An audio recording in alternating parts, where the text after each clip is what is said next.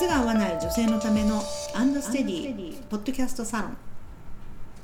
この動画を見るとなぜ靴が足に合わないかそのポイントが明確になります。今回の質問です、はい。足に合うパンプスが見つからないのでスニーカーしか履けないとの質問じゃないですね。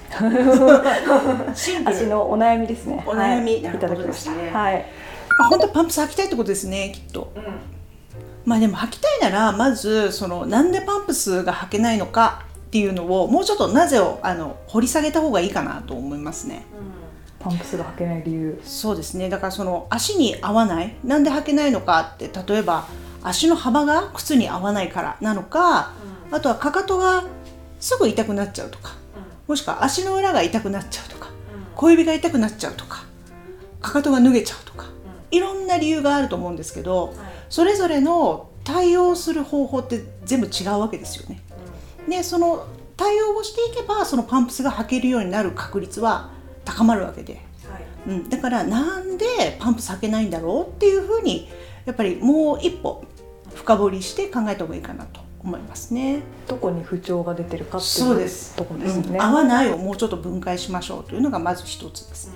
でもう一つはじゃああなたスニーカー本当に履けてますかっていうところですね。スニーカうんーだったら履けてるけど、うん、だだって多分合わない理由っていうのはパンプスだからダメなだけじゃなくて他の靴の時もねそういう風になってる可能性っていうのは十二分にあるわけだから。スニーカーだからなんとなくごまかせてるっていう、そういう可能性は十分ありますよね。チェックする方法はありますか、スニーカーの中で足が動いちゃってたらねあダメですよね。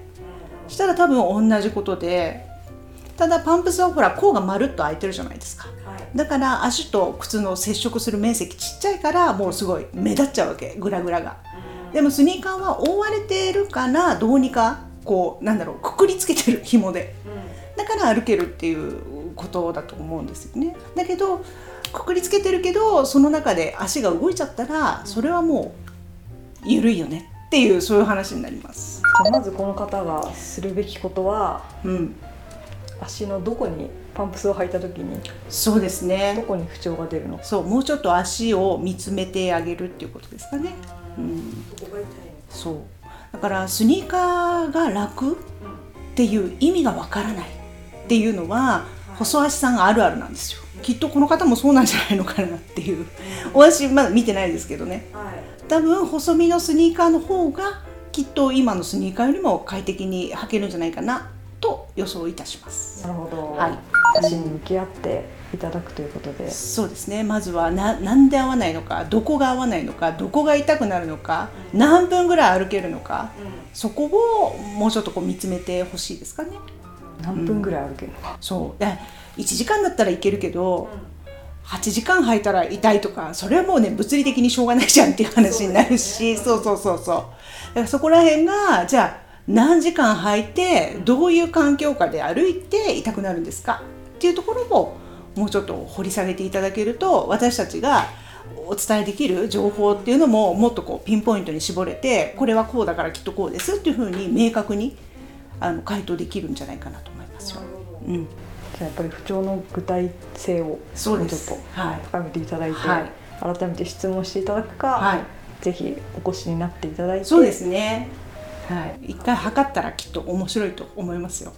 受けていただくか。はい。はい。でそもそもだって会うっていうその感覚自体ちょっとどうですか？って思ってますから。はい。そうですよね、はい。このようなお悩み番組へのご感想ご意見などを募集しております、えーエピソードの詳細欄にアンドステディのホームページの URL が貼ってありますのでお問い合わせフォームからお願いいたしますということではい。ありがとうございましたありがとうございました。